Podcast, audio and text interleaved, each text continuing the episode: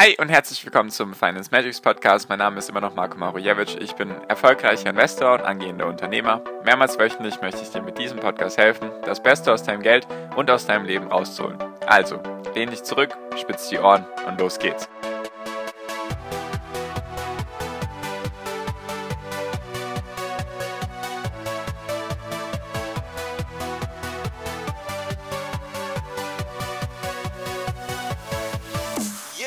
Hi und herzlich willkommen zum Finance Magics Podcast. Wir sind heute bei Folge 229 und heute möchte ich mit dir die Frage beantworten oder auf die Frage eingehen, sind wir aktuell in einem Sommerloch angekommen? Genau, darum soll es heute gehen, weil wenn du dir den DAX anschaust, dann war der Anfang Mitte Juni war der so bei 12.850 Punkten und jetzt zum Zeitpunkt meiner Aufnahme sind wir so in etwa bei 13.100. Also haben wir, wie viel Prozent sind das? Vielleicht drei, vier Prozent, wenn überhaupt, gemacht in der Zeit. Und das sind halt dann zwei Monate. Und wenn du einfach die Zeit davor anschaust, dann, also wenn du dir einfach anschaust, was ist von Mitte März bis zum Beispiel Juni passiert, was da für ein Anstieg stattgefunden hat, ich glaube in etwa 40, 45 Prozent in einem Zeitraum, dann ist das schon eine berechtigte Frage, wie ich finde, einfach sind wir jetzt aktuell schon in einem Sommerloch? Haben wir sozusagen irgendwie die Höchststände erreicht oder geht es jetzt irgendwie wieder runter? Und genau. Wie kommt's? Also, vielleicht kennst du den Begriff Sommerloch noch nicht, nur den gibt es meistens, oder dieses Sommerloch existiert, existiert meistens an den Börsen. Man sagt ja auch, oder ich habe auch mal eine Folge dazu gemacht, dass der beste Zeitraum zum Investieren langfristig zwischen Oktober und Mai liegt. Was einfach daran liegt, dass von Mai bis Oktober so die Urlaubssaison ist. Also global gesehen jetzt haben da sehr, sehr viele Länder eben dann Sommerferien zum Beispiel und auch die ganzen Trader und Investoren an der Börse sind normalerweise Menschen und haben wahrscheinlich irgendwelche Familien.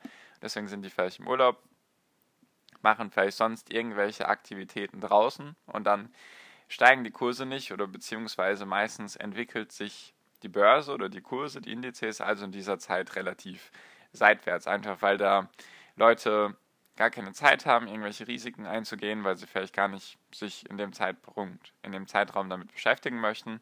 Und dann gibt es eben dieses Sommerloch in diesem Zeitraum.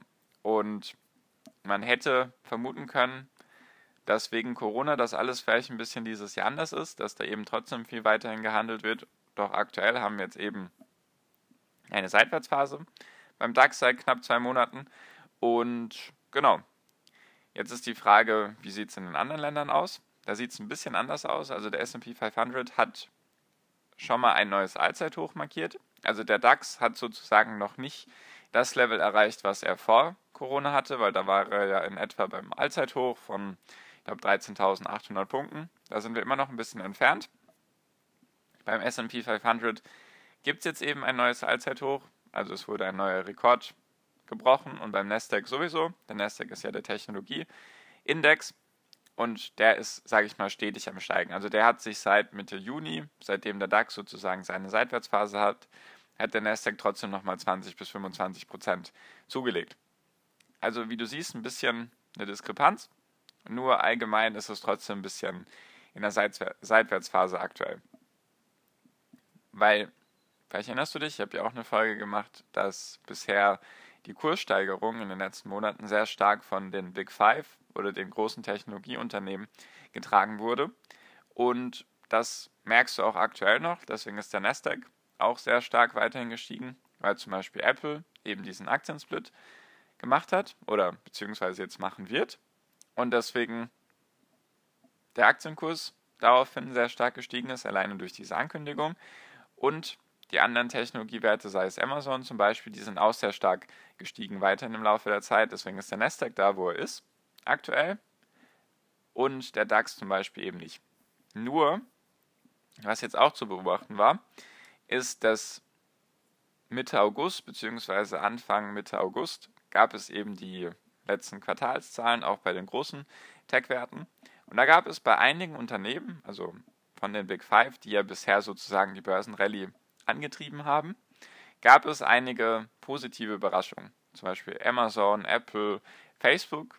Google nicht ganz. Google hat sozusagen die Erwartungen, sagen wir mal, erfüllt, ein bisschen, also auf jeden Fall nicht übertroffen. Nur die anderen drei haben sehr, sehr, sehr, sehr gute Ergebnisse geliefert. Und was zu beobachten war, am Tag der Zahlen sind diese Aktien sehr stark gestiegen. Apple sogar teilweise, glaube ich, 10%, was für das wertvollste Unternehmen der Welt extrem viel ist. Und die anderen beiden auch, irgendwie 5 bis 7%. Nur seitdem gab es keine neuen wirklichen Höchststände mehr. Außer jetzt bei Apple durch den Aktiensplit.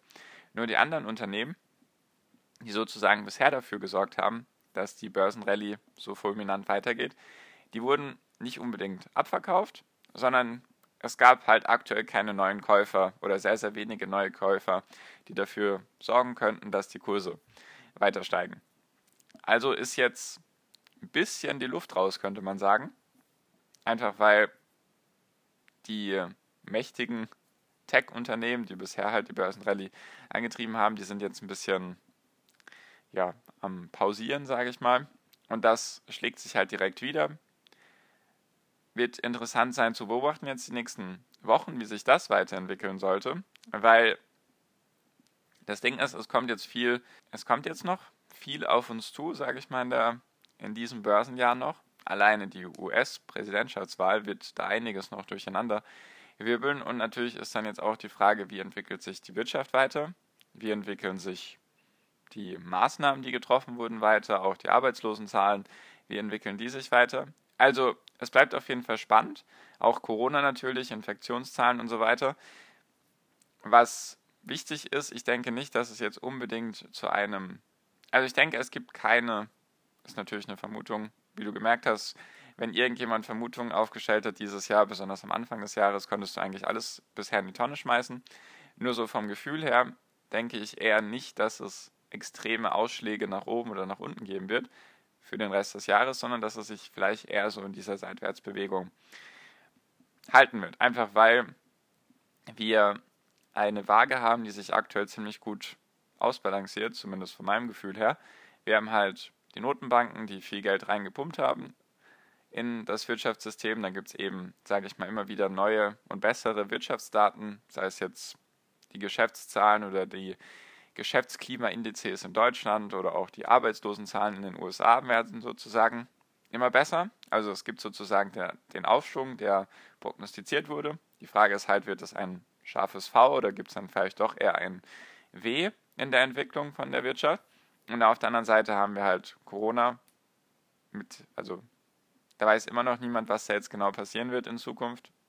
Wird sich da nochmal eine sehr, sehr starke zweite Welle zeigen und wie gehen wir damit um? Gibt es wieder mehr Lockdowns oder müssen wieder vielleicht ganze Länder im Lockdown gestaltet werden? Also sozusagen, wie stark wird die Auswirkung von Corona jetzt beim zweiten Mal oder vielleicht gibt es ja dann auch irgendwann noch eine dritte Welle. Und dann haben wir halt auch sowas wie, dass trotzdem in den USA immer noch 40 Millionen Menschen Arbeitslosigkeit angemeldet haben, beziehungsweise aktuell, glaube ich, die Arbeitslosenquote bei 10% liegt in etwa und vor Corona war sie eben bei 3%. Also haben wir sehr, sehr viele Leute, die aktuell keinen Job haben, die deswegen auch nicht konsumieren können. Deswegen könnte sich das eben wiederum negativ bei den Unternehmen bemerkbar machen. Und was auch damit reinspielt in dieses ganze Thema Waage ist, dass es halt wirklich sehr stark durch die großen Technologiewerte getrieben wurde. Weil wenn du dir anschaust, wie viele Aktien auf Jahressicht zum Beispiel immer noch im Minus sind, dann sind das, ich vermute mal, in etwa die Hälfte von den Unternehmen, dass die sozusagen immer noch im Minus verweilen, sei es jetzt die ganzen Tourismusunternehmen, Reiseunternehmen, Hotelgewerbe, sowas in die Richtung, Restaurantketten, die sind meistens immer noch auf Sicht von zwölf Monaten oder seit dem 1. Januar 2020 sind immer noch im Minus. Nur die eben, die Großen sind im Plus und steigern sozusagen die Börsenrallye. Und deswegen ist das so eine Waage, die natürlich sehr leicht in eine Richtung kippen könnte. Deswegen weiterhin spannend, das Ganze zu beobachten. Ich mache aktuell eigentlich relativ wenig. Also ich verkaufe jetzt auch nicht. Ich habe jetzt auch, wann habe ich das letzte Mal gekauft? Vor ein, zwei Wochen habe ich ein neues Unternehmen gekauft. Und sonst mache ich jetzt nicht ganz so viel. Ich beobachte halt, wo, wie sich es weiterentwickelt, was da jetzt weiter passieren wird. Einfach damit ich flexibel bin, damit ich schauen kann, in welche Richtung es geht. Und genau. Also Die Frage, sind wir aktuell in einem Sommerloch, würde ich fast schon mit Ja beantworten, weil eben aktuell sehr wenig passiert. Und jetzt ist es spannend, wie sich das dann weiterentwickelt. Sagen wir mal ab Oktober, wenn dann die Präsidentschaftswahl kommt, so langsam und so der ganze Wahlkampf dann vielleicht losgeht, oder natürlich ist er aktuell schon da, aber dann nochmal stärker wird. Dazu mache ich auch die nächste Folge dann zu dem Thema Präsidentschaftswahlkampf und zum Joe Biden. Mache ich eine Folge dazu. Genau. Nur, ich bin sehr gespannt. Lassen wir es mal auf uns zukommen und schauen wir dann einfach mal, wie wir damit umgehen. Dann mache ich auch neue Folgen, wenn ich da irgendwas verändern sollte bei meiner Strategie oder bei meiner Vorgehensweise. Genau. Danke dir auf jeden Fall fürs Zuhören bis hierhin. Du weißt ja, ich mache immer am Ende Werbung für meine WhatsApp-Gruppe. Vielleicht nervt es manche schon. Nur ich weiß auf jeden Fall, dass es dir viel bringt, weil ich selbst auch einiges durch die WhatsApp-Gruppe gelernt habe. Einfach durch die Leute, die da drin sind, die ihr Wissen teilen, die vielleicht Fotos, Artikel oder sonstige Sachen miteinander teilen, die sich gegenseitig helfen. Deswegen, ich denke, jeder kann da drin was lernen. Würde mich natürlich freuen, wenn du beitrittst. Ist natürlich alles kostenlos für dich. Habe ich schon ganz oft gesagt, wie es funktioniert. Deswegen werde ich mich jetzt diesmal nicht wiederholen. Es lohnt sich auf jeden Fall für dich und genau. Danke dir auf jeden Fall für deine Aufmerksamkeit bisher. Ich wünsche dir wie immer noch am Ende jetzt einen wunderschönen Tag, eine wunderschöne Restwoche. Genieß dein Leben und mach dein Ding. Bleib gesund und pass auf dich auf und viel finanziellen Erfolg dir. Dein Marco, ciao, mach's gut.